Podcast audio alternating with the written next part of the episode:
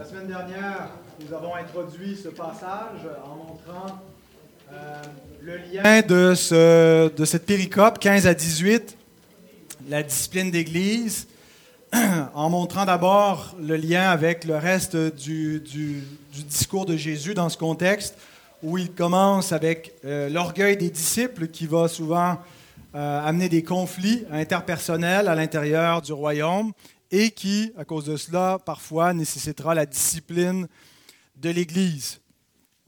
Alors nous avons vu que pour bien comprendre ce passage, il faut d'abord comprendre ce qui est sous-entendu, ce qu'est la communauté du royaume, l'Église, euh, et qui est sous cette discipline. On a essayé de délimiter un peu euh, que donc tous les disciples sont sous la discipline euh, et que l'Église est responsable en particulier de ceux qu'elle admet à la table du Seigneur. On a fait la distinction entre l'Église comme réalité spirituelle et institutionnelle, l'Église locale et universelle. Et euh, nous avons vu qu'il y a deux formes de discipline, formative et corrective. Formative, c'est la vie d'Église euh, générale qui nous forme comme disciples. Et corrective, bien, c'est ce qu'on voit qui nous est décrit à partir du verset 15 jusqu'à 20 où par moment, euh, il faut amener euh, une correction dans la conduite d'un frère ou d'une sœur. Alors, je vous invite à vous relever, ça fait quelques fois qu'on se lève, qu'on se rassoit. En signe de révérence pour la sainte parole de Dieu, nous allons lire les versets 15 à 20. Si ton frère a péché, va et reprends-le entre toi et lui seul. S'il t'écoute, tu as gagné ton frère. Mais s'il ne t'écoute pas, prends avec toi une ou deux personnes afin que toute l'affaire se règle sur la déclaration de deux ou de trois témoins.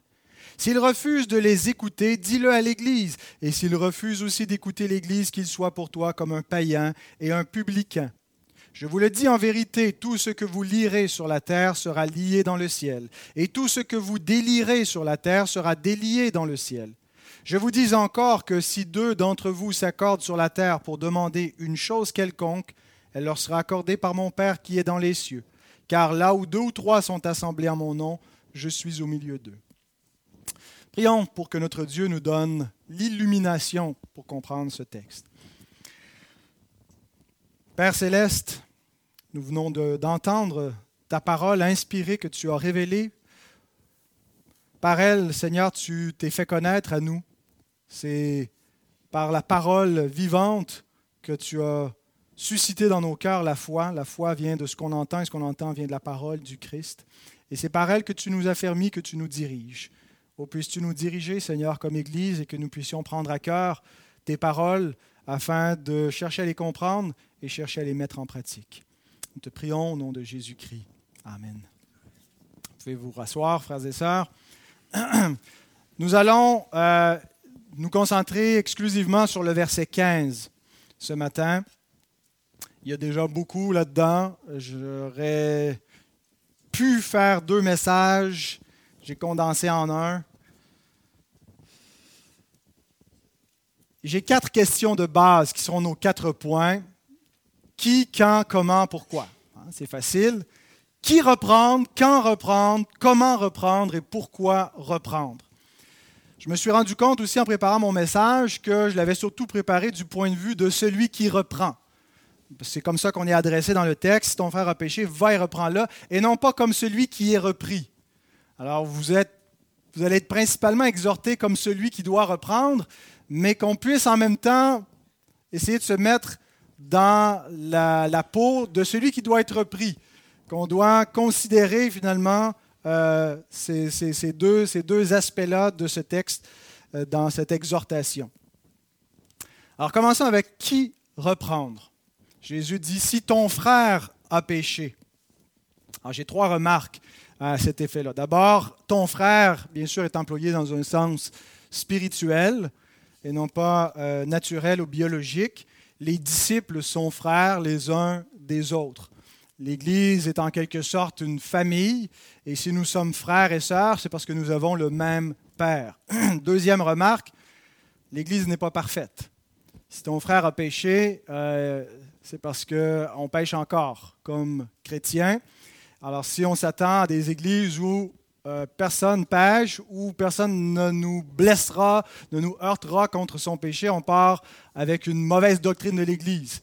Ne vous surprenez pas quand vous voyez que le péché existe dans l'Église et quand des gens vont vous blesser. Ça ne veut pas dire qu'il faut rien faire puis dire euh, on laisse tout ça comme ça. On a une instruction qui nous dit quoi faire. Mais attendons-nous à ce que euh, on voit encore du péché dans la vie des frères et des sœurs et parfois contre nous.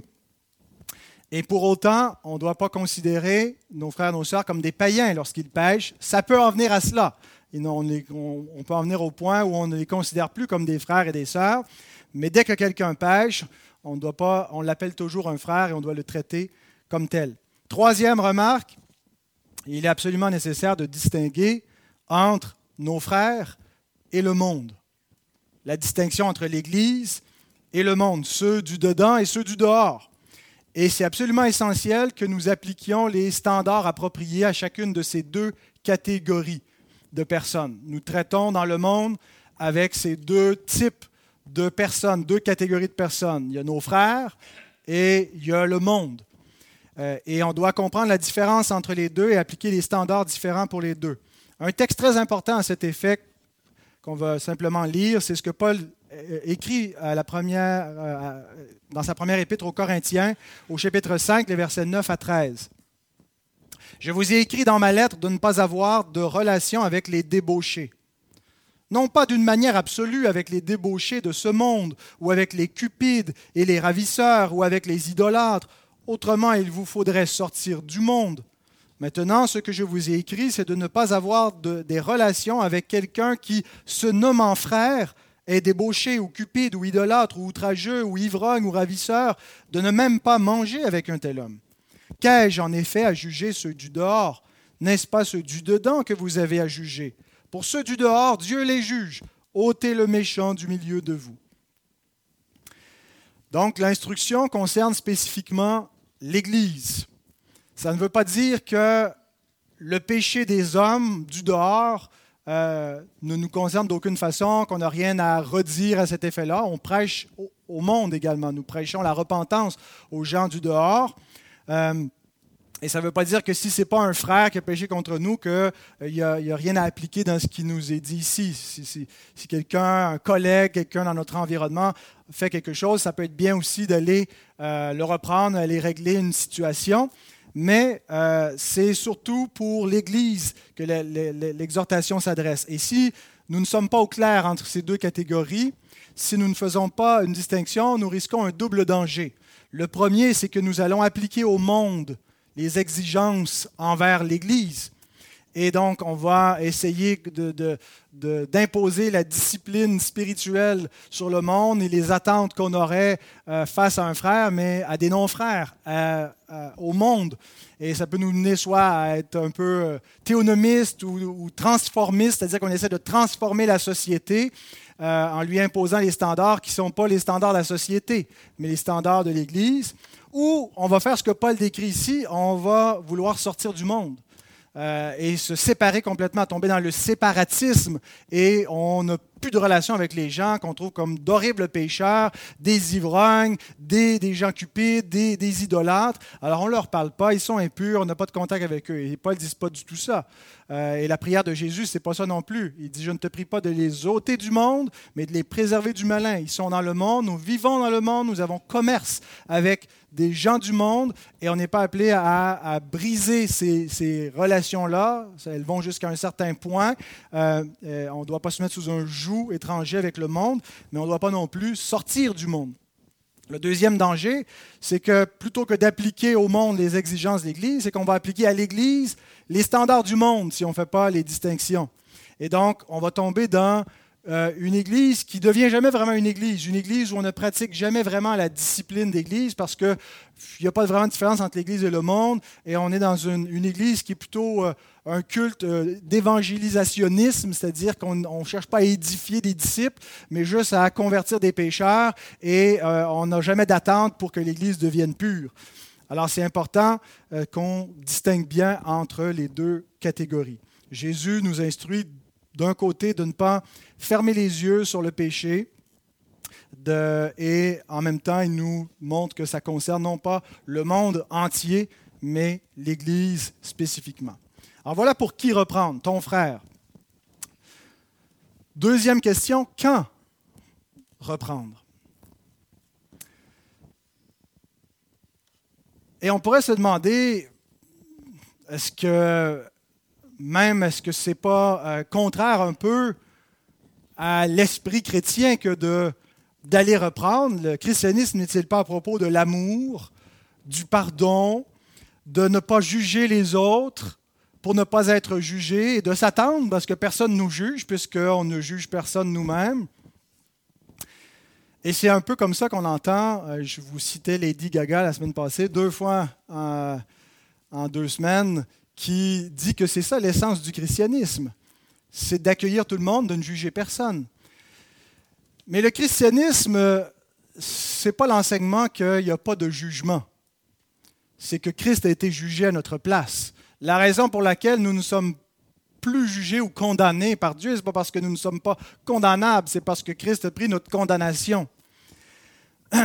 Donc, ce n'est pas l'absence de jugement. L'amour de Dieu ne consiste pas à ce que Dieu a suspendu son jugement, mais il l'a exécuté sur un autre en nous épargnant.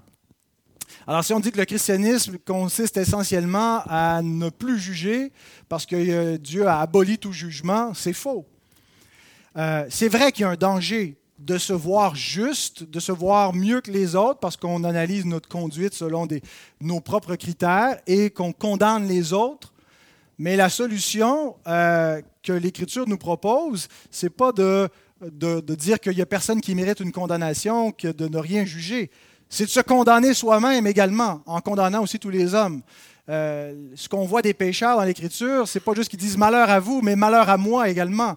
Euh, L'Écriture nous amène à reconnaître que nous sommes tous des pécheurs et que nous méritons tous une condamnation.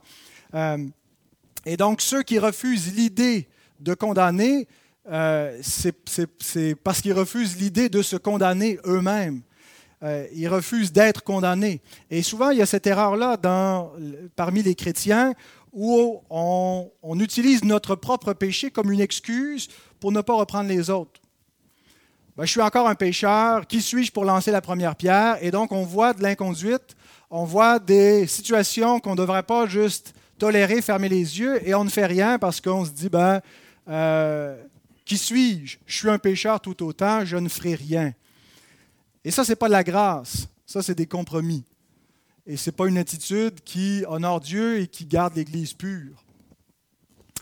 Mais qu'en est-il de ce que Pierre nous dit? 1 Pierre 4.8 Avant tout, ayez les uns pour les autres un ardent amour, car l'amour couvre une multitude de péchés.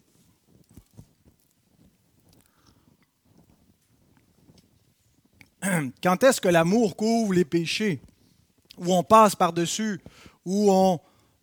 C'est pas tant qu'on ferme les yeux avec complaisance ou avec complicité, mais c'est plutôt qu'on pardonne sans reprendre.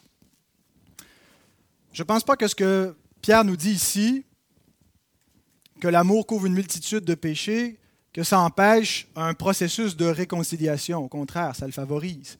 Ce n'est pas en contradiction quand Jésus dit ton frère a péché, va et reprends-le. Tu viens le reprendre avec l'intention de couvrir sa faute par amour, avec l'intention de le pardonner. Donc, ce n'est pas contradictoire. Et je pense que de passer par-dessus des offenses sans les confronter dépend en partie de la gravité des offenses. Il y a des choses qui sont banales, qui ne sont pas nécessairement même des péchés, euh, et qui sont des choses qui peuvent nous agacer, qui sont parfois un peu un manque de tact, un manque de savoir-vivre d'une personne et on peut passer par-dessus sans reprendre, c'est ce qu'on doit faire. Euh, ça dépend donc de la gravité, ça dépend aussi de la fréquence. Mais ceci étant dit, on ne peut pas toujours demeurer passif euh, et, passer par-dessus des fautes sans euh, les, les reprendre. Donc, notez ici, toujours dans le camp, il faut reprendre, que c'est la personne offensée qui est invitée à aller reprendre l'offenseur. Dans le Sermon sur la montagne, on a vu le contraire, que c'était l'offenseur qui était invité à aller se réconcilier avec l'offensé. Matthieu 5, 23, 24. Si donc tu présentes ton offrande à l'autel et que là tu te souviennes que ton frère a quelque chose contre toi, laisse là ton offrande devant l'autel et va d'abord te réconcilier avec ton frère, puis viens, présenter ton offrande. Ces deux textes se complètent. Il n'y a pas de contradiction, bien sûr. Et ce que ça nous dit, c'est que qu'on soit l'offensé ou l'offenseur, quand on est enfant de Dieu et qu'on prend conscience qu'il y a une situation qui n'honore pas Dieu, euh, qui n'est pas correcte, nous devons chercher la paix, peu importe notre position. Donc, si nous avons été offensés, si nous sommes témoins d'un péché, d'une situation, l'Écriture ne nous enseigne pas, ben, attends que l'autre bouge. Mais elle nous invite à prendre les devants. Et si nous nous souvenons que nous avons fait quelque chose et que notre frère est fâché contre nous, bien, nous devons agir également. Peu importe notre position, nous devons rechercher la paix. Maintenant, faut-il aller, quand Jésus dit si ton frère a péché, va, faut-il aller seulement si l'offense est contre nous, si je suis l'offensé, s'il a péché contre moi. Mais si je ne suis pas concerné dans la situation, est-ce que je reste en dehors de la situation? Et c'est une, question euh, qui est difficile sur une raison textuelle. Le, texte du Nouveau Testament, il y a certaines versions qui euh, qui n'ont pas les mots si ton frère a péché contre toi. Puis d'autres versions qui précisent si ton frère a péché contre toi. La Louis II, euh, l'édition Genève, l'édition Colombe et la Tob ont les mots si ton frère a péché contre toi. Euh, non pas les mots contre toi. Tandis que dans la version Darby, la Nouvelle Bible Second, la Français courant, euh, nous avons le texte Ton frère a péché contre toi. Et dans la sommaire, dans la seconde 21, ils sont entre crochets. En fait, la réalité, c'est que ça vient d'un problème des manuscrits grecs qu'on utilise et qu'on compile pour essayer de euh, euh, recréer le texte original. On a des milliers de manuscrits qui existent, donc on prend les plus anciens comme étant plus fiables, puis bon, il y a différentes traditions. Et on a une partie de manuscrits qui ont le, les mots contre toi, puis d'autres manuscrits qui n'ont pas les mots contre toi. Et c'est dans des familles de manuscrits fiables des deux côtés. Alors les spécialistes ne sont pas certains si les mots contre toi étaient dans l'original ou s'ils ont été ajoutés dans une copie plus tard. Est-ce qu'ils auraient été dans l'original et quelqu'un aurait oublié de les copier ou les aurait pas copiés pour montrer que c'est pas juste quand c'est contre toi et que c'est de façon plus générale euh, ou c'est a été ajouté euh, pour mettre l'emphase sur le pardon, euh, comme dans le reste du passage où il est question de pardonner. Après cette section, Jésus va enseigner sur pardonner son frère jusqu'à 70 fois, 7 fois, et que euh, donc les mots contre toi auraient été ajoutés. Je pense qu'on ne peut pas trancher si sur ce texte-là spécifiquement euh, les mots contre toi sont présents ou absents. Mais la Bible n'enseigne pas que le péché est une affaire privée et qu'à moins d'être touché directement, on ne doit rien faire. Parce qu'en réalité, quand on fait partie de l'Église, on fait partie d'un corps et nous sommes toujours concernés par la conduite des autres. Ça ne veut pas dire qu'il n'y a pas de place pour la vie privée, qu'il n'y a pas de place pour euh, euh, une intimité, mais ça veut dire que ce n'est pas un droit absolu, qu'appartenir à l'Église, c'est être redevable à l'Église, à nos frères, à nos sœurs, parce qu'on est dans une relation organique. On est membres les uns des autres. Alors, ce qu'un membre fait affecte le corps et a toujours un impact sur la réputation du corps et de la tête. Souvenons-nous du péché de David. Lorsque Nathan va le reprendre dans l'affaire de Bathsheba et d'Uri, Nathan lui dit, 2 Samuel 12, 14, mais parce que tu as fait blasphémer les ennemis de l'Éternel en commettant cette action, le Fils qui t'est né mourra. J'attire votre attention sur le fait qu'il a fait blasphémer les ennemis de l'Éternel. Et cette même idée est reprise dans le Nouveau Testament que l'inconduite, les scandales de l'Église amènent, causent préjudice à l'Évangile et amènent le déshonneur sur le nom de Christ, sur le nom de chrétien. Est-ce qu'il n'y a pas des scandales qui sont commis dans les églises qui, parce qu'ils ont été cachés, parce qu'ils n'ont pas été traités comme ils devraient l'être, amènent le déshonneur sur le nom de chrétiens, sur le nom de notre Seigneur et font blasphémer les, les ennemis de l'Éternel? Le commentateur Jean Calvin écrit ceci. Car puisque l'Église elle-même est le corps du Christ, elle ne peut pas être corrompue par des membres infâmes sans qu'une partie de la honte ne retombe aussi sur la tête. Par conséquent, afin qu'il n'y ait pas une telle chose dans l'Église pour marquer de honte le nom le plus sacré, ceux qui, par leur méchanceté, attirent l'infamie sur le nom de chrétien, doivent être bannis de cette famille.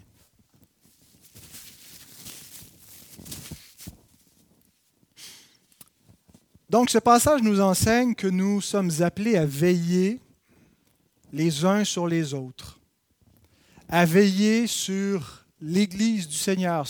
Il y a des anciens qui ont une tâche spécifique à cet effet, mais ça ne veut pas dire que le reste de la congrégation n'a aucune responsabilité à se surveiller elle-même. Parce que d'abord, euh, les anciens ne voient pas tout, ne savent pas tout, euh, et parce que c'est la chose qu'on fait par amour, de veiller les uns sur les autres et de se reprendre quand c'est nécessaire. Quand un frère pêche contre nous, ou quand un frère pêche et qu'on n'est pas concerné directement, nous devons chercher la réconciliation quand on est concerné avec nous-mêmes, mais la réconciliation avec le Seigneur la réconciliation avec l'Église. Et maintenant, toujours dans le quand faut-il reprendre. Alors, ce n'est pas seulement quand je suis concerné. Jésus dit, si ton frère a péché, il ne dit pas si ton frère t'a blessé, s'il t'a fait de la peine, s'il t'a déçu, s'il a oublié de t'appeler à ton anniversaire, si il a fait quelque chose qui n'était pas un péché, mais traite-le pas comme un péché dans ce cas-là.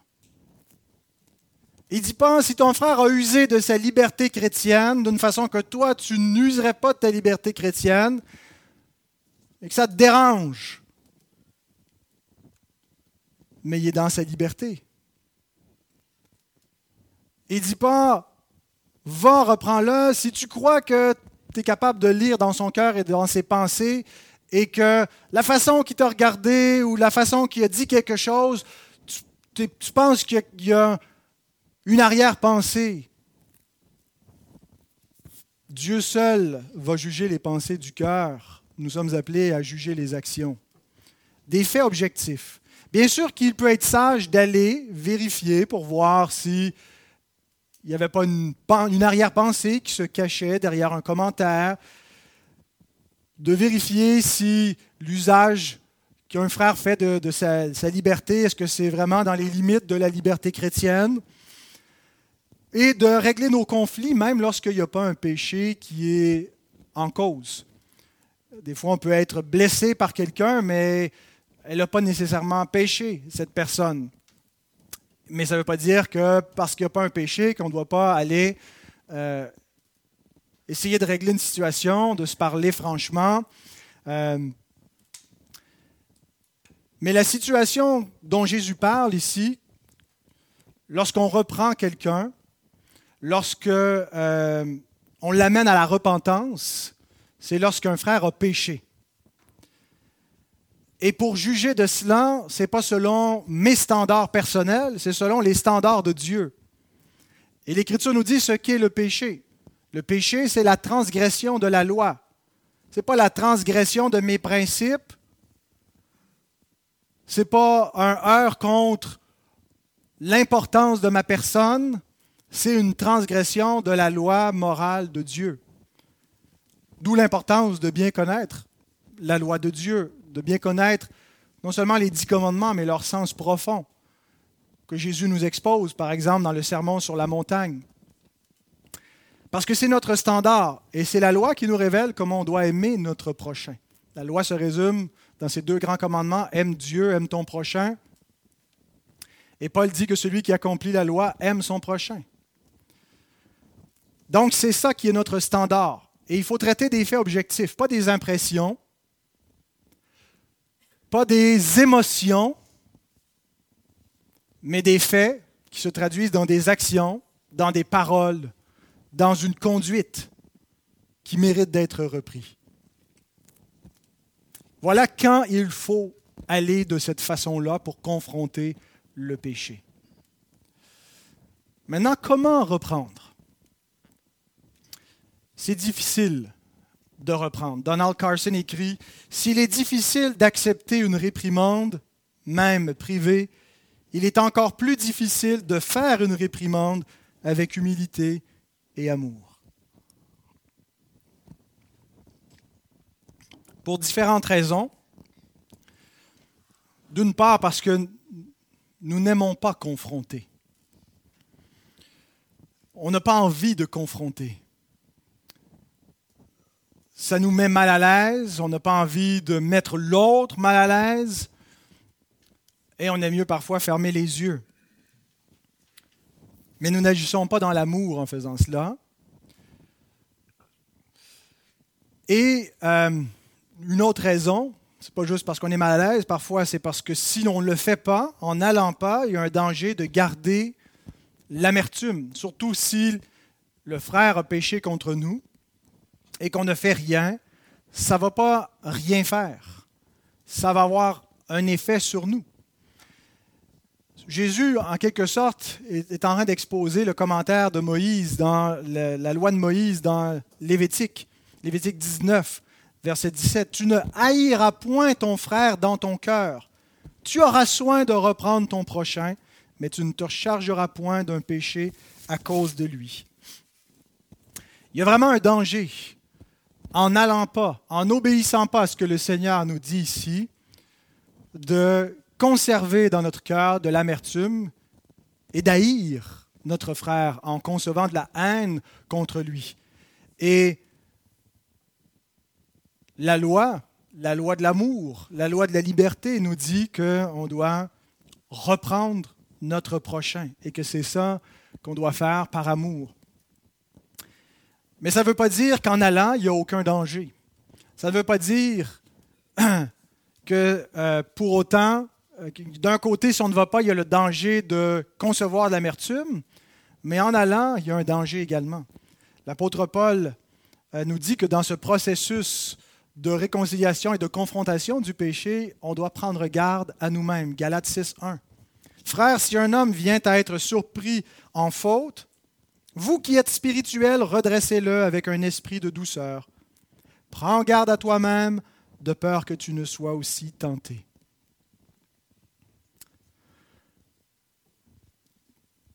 Prends garde à toi-même, de peur que tu ne sois aussi tenté c'est pas premièrement l'autre dont il faut prendre garde, mais c'est nous-mêmes. Le risque de s'emporter, le risque de pécher en voulant reprendre un frère ou une sœur, surtout si l'offense commise est contre nous. Le risque de se croire plus juste, le risque de tomber dans l'hypocrisie, notre tendance, nous dit Jésus, est de voir la paille qui est dans l'œil de notre frère, dans Matthieu 7, 3 et 4. Et de ne pas apercevoir la poutre qui est dans notre œil. Et c'est pourquoi l'Écriture nous rappelle, prends garde à toi-même. Quand tu vois les péchés des autres ou quand tu penses voir les faiblesses des autres, c'est pas de ne rien faire, mais c'est qu'avant de commencer à t'attaquer à la paille, Prends garde à toi-même. Regarde dans ton propre œil. Examine ton cœur. Examine tes motifs.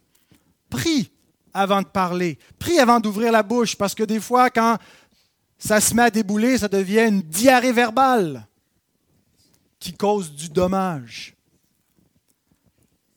Est-ce que c'est l'humilité qui nous pousse? Est-ce que nos cœurs sont remplis d'humilité? Est-ce que c'est l'honneur du Seigneur que nous cherchons ou est-ce que c'est notre ego qui a été blessé? Et dans ce cas, peut-être que je ferais mieux de combattre mon propre orgueil plutôt que les adversaires de mon ego. Écoutez ces paroles sages de l'Ecclésiaste. Non, il n'y a sur la terre point d'homme juste qui fasse le bien, qui ne pêche jamais. Ne fais donc pas attention à toutes les paroles qu'on dit, de peur que tu n'entendes ton serviteur te maudire, car ton cœur a senti bien des fois que tu as toi-même maudit les autres. Comme nous sommes prompts à condamner, à nous insurger des paroles des autres qui osent parler quand on n'est pas là, qui osent critiquer ce qu'on fait alors que on le fait avec beaucoup de complaisance nous-mêmes. Le Seigneur nous humilie souvent de cette façon-là. Il m'a humilié de cette façon-là. Où on, se permet de critiquer les autres et à un moment donné, la critique nous revient en pleine face. Et puis là, on est outré. Comment ose-t-il Est-ce donc parce que je cherche l'honneur de la vérité, l'honneur de Dieu, l'honneur de l'Église Ou est-ce que je suis blessé dans mon orgueil? Quelle est ma motivation? Prends garde à toi-même avant d'aller t'attaquer au péché des autres. Rappelle-toi que tu es un pécheur. Rappelle-toi de ce que ta bouche raconte également. Sois prudent. Soyons également ouverts à la possibilité que nous nous trompons. On est toujours dans le comment reprendre. Ne nous convainquons pas en essayant de se persuader, avant même d'avoir examiné une situation, qu'il en est comme on a perçu la chose, sans vérifier, ou on a ouï dire d'une situation et puis tout de suite on se fait une idée sans vérifier. Il y a des gens qui sont opiniâtres et dont la perception de la réalité, ils sont tellement convaincus qu'ils sont incapables de remettre en question leur perspective. Les choses sont telles qu'ils les ressentent. Les choses sont telles qu'ils les voient. Mais la sagesse des Écritures nous dit plutôt ceci. Le premier qui parle dans sa cause paraît juste. Vient sa partie adverse et on l'examine. Soyons prêts à remettre en question, à admettre la possibilité qu'on s'est trompé. Prenons garde. Et attendons-nous aussi, si c'est un conflit contre nous, une situation contre nous, attendons-nous à une contre-attaque. On va aller reprendre quelqu'un, ça va revenir. Oui, mais toi, on dit qu'il faut être deux pour danser le tango. Bien sûr, quand on est repris, ce n'est pas le temps nécessairement d'énumérer la liste des péchés des autres pour se justifier. On traitera avec leur liste plus tard. Ayons l'humilité quand on est repris de euh, traiter avec la faute, le péché, la situation en question. Et s'il y a d'autres fautes de la personne qui nous reprend à traiter, on le fera plus tard. Mais parfois, c'est un conflit qui nous concerne en même temps. Alors soyons prêts, si on veut aller reprendre les autres, si on veut régler une situation qui traîne, à reconnaître nos torts. J'avais lu quelque part dans un manuel de, de, counseling pastoral que souvent la réconciliation échoue, non pas parce que les personnes ne s'étaient pas préparées à pardonner, mais parce qu'elles ne s'étaient pas préparées à être pardonnées. Comprenez-vous? On se prépare, on se dit, oui, je suis prêt à y pardonner s'il confesse ça, mais on ne s'est pas préparé que nous aussi, on aura peut-être des choses à confesser. Et la réconciliation échoue parce que bien qu'on veut pardonner, on ne reconnaît pas nos propres torts et qu'on a besoin, nous aussi, d'être pardonnés. Donc, comment reprendre? Ça commence d'abord avec soi-même. Il nous faut d'un côté du courage pour combattre la lâcheté naturelle de pas vouloir confronter une situation ou une personne qu'on redoute. Il nous faut de la douceur, il nous faut de l'humilité. On a besoin donc de la grâce de Dieu. On commence avec nous et non pas avec les autres. Mais Jésus nous donne aussi une, indication spécifique sur le comment reprendre. Va et reprends-le entre toi et lui seul. D'abord, on ne le fait pas sur la place publique. La première étape, c'est en privé. Alors, ce n'est pas juste je vais aller reprendre ma sœur, mais je vais la reprendre devant mes autres sœurs. C'est elle que je reprends, mais non, c'est en privé. Donc, de ne pas passer euh, non plus par les anciens, le pasteur, c'est ce que font les enfants. Hein, les enfants qui sont dans la salle, quand vous vous chicanez avec vos frères et vos sœurs, avant d'aller chercher papa et maman, essayez de vous réconcilier, essayez de vous parler, hein, essayez de régler vous-même d'abord vos situations. Puis quand ça ne fonctionne pas, c'est là la deuxième étape où on va chercher papa et maman ben parfois on ne vieillit pas beaucoup plus que ça non plus dans l'Église. On voit une situation, puis tout de suite, on alerte les responsables de l'Église. Mais ce n'est pas ça que le Seigneur nous dit. Tu n'as pas besoin, ton, ton, les, frères, les sœurs, euh, les, anciens sont susceptibles eux aussi d'être scandalisés, de pécher. En, en jugeant cette situation-là, tu n'as pas besoin d'informer tout le monde, d'entraîner plus de personnes va entre toi et lui seul. Et surtout, à tout prix, il faut éviter le commérage. Jacques nous dit que la langue est un petit membre qui fait beaucoup de dommages, qui est très difficile à contrôler, à maîtriser. Que, en fait, la, maîtrise de soi, qui est un des fruits de l'esprit, une des manifestations euh, de la maîtrise de soi, c'est la maîtrise de notre langue, la maîtrise de la parole, la retenue, d'être capable de ne pas commérer, de ne pas répandre, même quand c'est des choses vraies sur le compte des gens, les autres n'ont pas besoin de le savoir. Et donc, si on n'apprend pas à maîtriser cela et qu'on en parle à tout le monde avant d'en parler à la personne concernée, qu'est-ce qu'on fait? On est en train de mettre le feu à l'Église. Et ce n'est pas un feu purificateur, c'est un feu destructeur. Voici un bon principe. Il ne faut rien dire d'une personne qu'on n'est pas prêt à dire à cette personne. Parce que des fois, si ça joue un petit peu sur la ligne, on parle, on, conseille par rapport à une autre personne, euh, on demande des requêtes de prière, euh, euh, on demande de prier pour une personne, on parle des autres. Et ce n'est pas toujours un péché de parler des autres. et on n'est pas toujours en train de raconter ce que les autres font. Des fois, on parle d'une appréciation. Mais ne disons rien des autres qu'on n'est pas prêt à dire à ces personnes-là eux-mêmes. C'est un principe de base. Mais encore plus, surtout quand le péché est en cause. Si on n'a pas trouvé le courage d'aller parler à la personne encore, si on n'est pas prêt à le faire, n'allons pas en parler aux autres. Donc, on est devant une double difficulté dans le comment. Il est difficile de parler et il est difficile de se taire. Il est difficile de parler à la bonne personne et il est difficile de garder sa langue envers les personnes qui ne sont pas concernées. Spurgeon écrit La personne offensée doit aller au devant de l'offenseur. Nous ne devons pas laisser l'animosité prendre le dessus dans notre cœur en gardant un silence maussade. Mais nous ne devons pas non plus publier l'affaire à tout vent. Nous devons aller vers l'offenseur et lui dire sa faute comme s'il n'en était pas conscient, car peut-être ne l'est-il pas lui dire sa faute comme s'il n'en était pas conscient.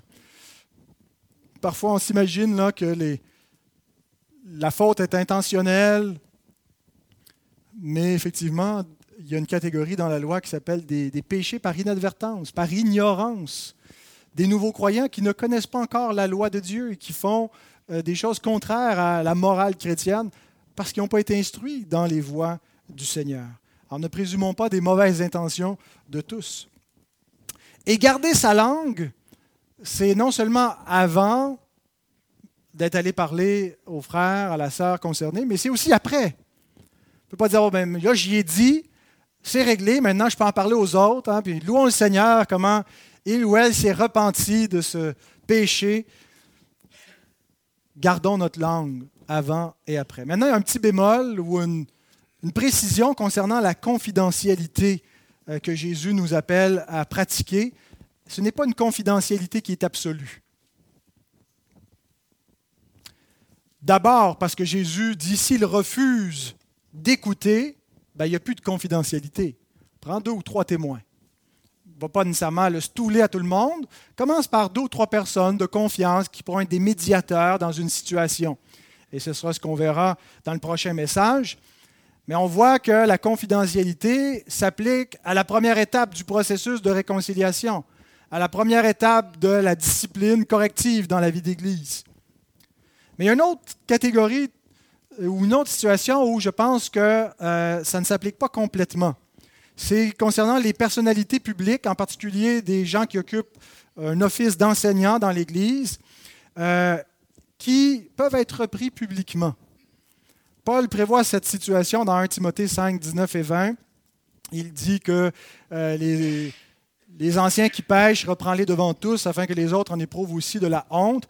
Et, je pense que ça s'applique quand il y a des, enseignants publics, euh, surtout si certains... Vous savez, ceux qui mélangent un peu la vérité et l'erreur. Ils disent des choses qui sont vraies, mais en même temps mélangées avec l'hérésie. Euh, je ne pense pas que c'est mon devoir d'aller les rencontrer personnellement, certains que je ne connais pas, mais pour protéger l'Église, on doit dénoncer publiquement les faux docteurs. Et parfois, certains sont, mal à l'aise de cela, que euh, John MacArthur va euh, dénoncer le ministère d'un autre, puis dit non, Maître Jésus nous dit, si ton frère a péché, reprends-le en privé. Non, non, mais il y a une catégorie aussi pour les, péchés publics qui sont repris publiquement par ceux qui occupent des positions d'autorité. Ça ne veut pas dire qu'il faut troller, hein, connaissez-vous ce verbe, ceux qui euh, se font un, ministère de dénonciation des autres et puis qui cherchent la moindre faille, puis que tout ce qu'ils font, c'est de critiquer un et l'autre. Je pense que ce n'est pas une attitude chrétienne, mais il y a une place pour euh, une dénonciation publique. Donc, dans le comment reprendre, il y a un bel équilibre que Jésus nous donne entre les deux verbes qu'il nous indique, va et reprends-le. Il y a un bel équilibre, il y a une harmonie entre les deux. Il y a un danger d'aller sans reprendre, puis il y a un danger de reprendre sans aller.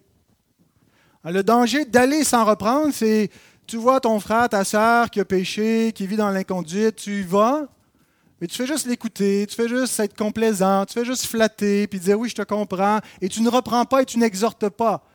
Tu offres une fausse grâce en pensant que je suis une personne généreuse et qui ne juge pas, mais ce n'est pas l'amour, ça. Euh, et il y a le danger de reprendre, de critiquer, de condamner sans aller sans aller vers mon frère en parlant aux autres ou de le garder en moi, hein, d'avoir fait mon idée, mais euh, je ne vais pas vers la personne, je ne cherche pas la réconciliation.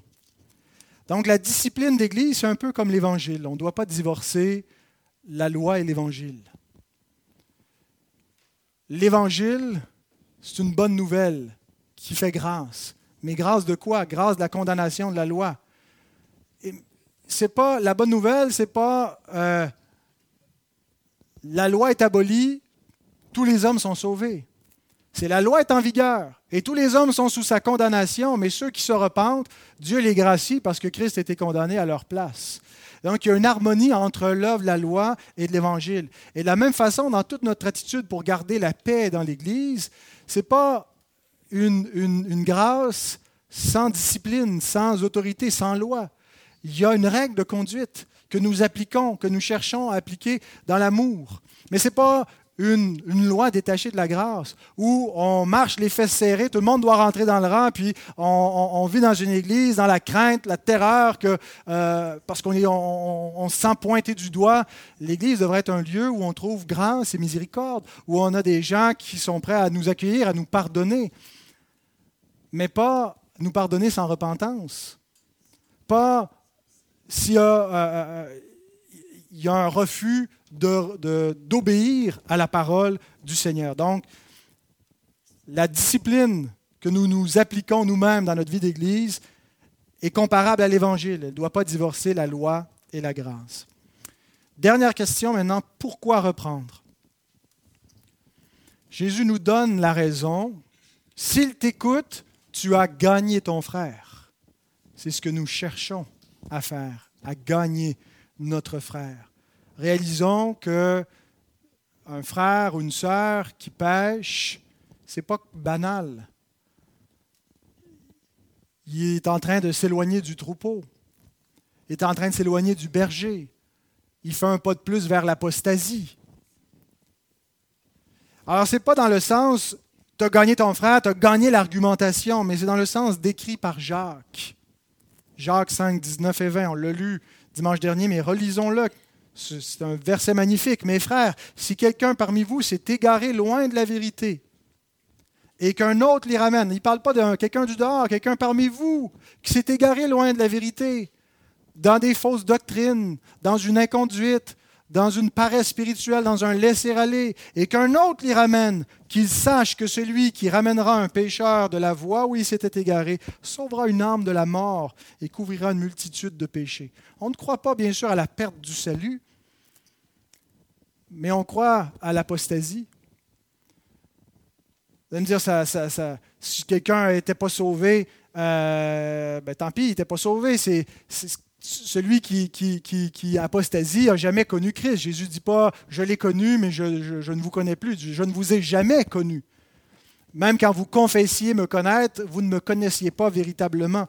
Mais des gens qui ne connaissent pas encore le Seigneur et qui ont confessé, qui ont professé, qui ont été dans l'Église visible pour un temps, qui s'éloignent et qu'on va chercher et qu'on ramène, c'est souvent dans ces mesures disciplinaires qui vont vivre une vraie conversion qui vont venir à une vraie repentance, qui vont réaliser leur vrai état de pécheur.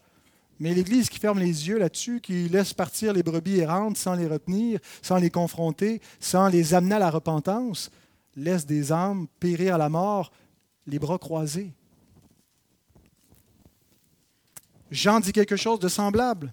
1 Jean 5,16 Si quelqu'un voit son frère commettre un péché qui ne mène point à la mort, qu'il prie, et Dieu donnera la vie à ce frère, il la donnera à ceux qui commettent un péché qui ne mène point à la mort.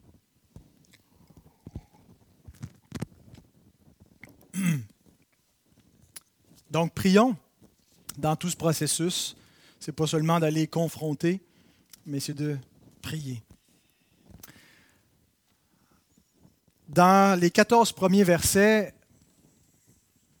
et ce qu'on voit ici, il y a un contraste entre ce que nous pouvons faire par notre propre péché, versets 6 et 14, c'est-à-dire scandaliser un petit, euh, éloigner une brebis du troupeau, mais par la grâce de Dieu, nous pouvons également ramener une brebis au Seigneur.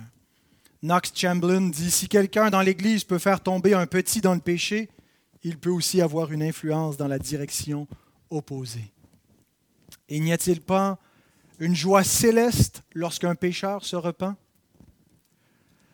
Cette joie n'est pas juste dans le ciel, cette joie est sur la terre, qui est la communauté.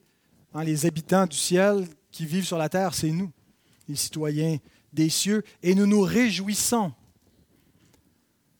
lorsqu'un pécheur se repent. Une deuxième raison pourquoi nous devons reprendre, c'est parce que c'est absolument essentiel pour préserver la paix de l'Église. Nous ne pouvons pas avoir une Église qui est en harmonie si nous ne faisons pas, si nous ne pratiquons pas la discipline d'Église, nous pelletons des problèmes par en avant. Et tôt ou tard, nous allons moissonner des querelles, des divisions, des départs. Et si nous voulons vivre comme une Église unie, en harmonie, nous devons pratiquer cette exhortation du Seigneur. Recherchez la paix avec tous, Hébreu 12. 14 à 16. Et la sanctification sans laquelle personne ne verra le Seigneur. Veillez à ce que nul, à ce que personne ne se prive de la grâce de Dieu, à ce qu'aucune racine d'amertume poussant des rejetons ne produise du trouble et que plusieurs n'en soient infectés, à ce qu'il n'y ait ni débauché, ni profane comme Ésaü qui pour un mai vendit son droit d'aînesse. Voyez-vous ici le devoir euh, de l'Église et notre devoir individuel de rechercher la paix avec tous, de veiller à la sanctification, la nôtre, mais celle de nos frères et de nos sœurs. Et que si on ne le fait pas, on se prive de la grâce. Et qu'est-ce qui arrive quand on se prive de la grâce? Ben, ça fait de l'amertume, ça infecte et ça, ça, euh, blesse l'Église le corps, ça affecte d'autres personnes. Mais en même temps, l'Église ne doit pas chercher à être en paix avec les Ésaü qui se trouvent en son sein. Ce que l'auteur suggère ici, c'est la même chose que ce que Jésus dit. Cherche la paix avec ton frère, mais s'il ne peut pas marcher comme un frère, il révèle non pas être un frère, mais un Ésaü qui n'a pas l'âme attachée aux choses célestes, euh, mais qui est profane. Et donc, euh, d'où le reste du passage pour les ôter du milieu de nous. Alors jusqu'à présent, on a parlé de reprendre. Terminons euh, toujours dans ce point-là, très brièvement, avec l'idée d'être repris. C'est difficile d'être repris parce que ça nécessite un changement. Si on suppose que la personne qui nous reprend a raison de nous reprendre, et même lorsqu'elle n'a pas complètement raison, ayons de l'humilité. On n'aime pas être repris parce que ça veut dire qu'il y a quelque chose qui est fautif dans notre conduite. Et c'est humiliant. Et généralement, il y a un mécanisme de défense qui automatiquement s'engage lorsque quelqu'un nous reprend, ou on passe à l'attaque.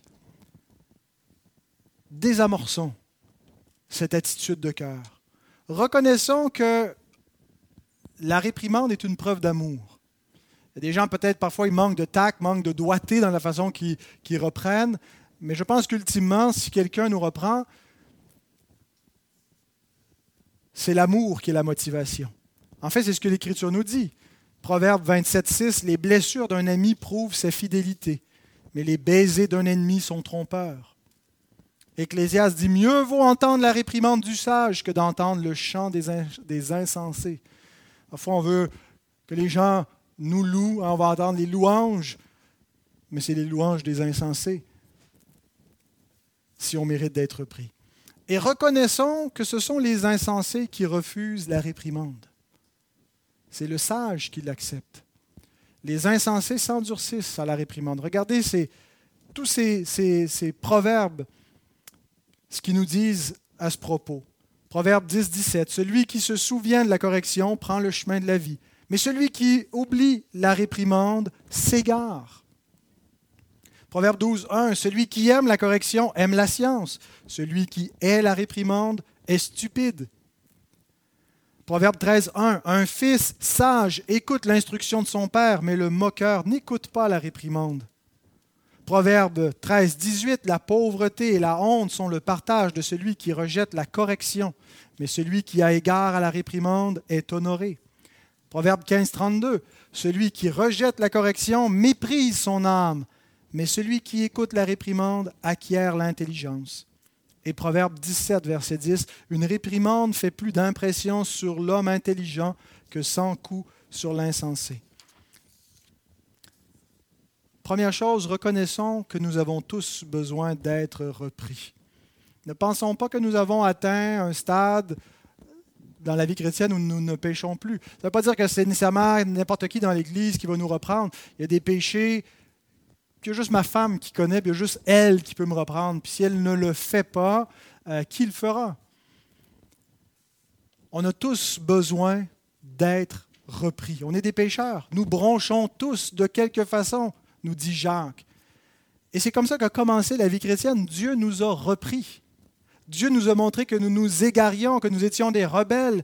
Ce n'était pas juste là euh, qu'on dévie un peu, nous étions des pécheurs, des méchants, des rebelles, et Dieu nous a amenés à la repentance. Et la voie du salut, c'est la voie qui continue sur la repentance. Se reprendre soi-même, confesser nos fautes. Donc, soyons pas étonnés qu'on va avoir besoin d'être repris. C'est absolument normal nous péchons encore. Et reconnaissons que Dieu nous reprendra parfois par ceux qu'on méprise. On est dans le, contexte général où on, on méprise ceux que Dieu chérit, on méprise les plus petits, les plus faibles. Et Dieu va nous reprendre peut-être parfois pas juste par leur bouche, mais par leur exemple. Dieu va nous reprendre, euh, va nous humilier. Avant d'avoir été repris, avant d'être humilié, je m'égarais, dit le psalmiste. Nous avons donc besoin de réprimandes pour marcher comme des chrétiens, marcher en communion les uns avec les autres et avec Christ. Et ceci étant dit, nous allons prendre ce sacrement de la communion avec Christ et avec l'Église le pain et le vin qui symbolisent cette unité visible que nous devons maintenir entre nous.